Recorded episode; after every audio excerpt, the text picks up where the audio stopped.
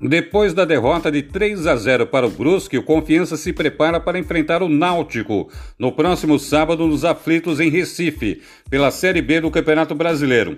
O Dragão poderá contar com o atacante Neto Berola, que cumpriu suspensão automática diante do Brusque.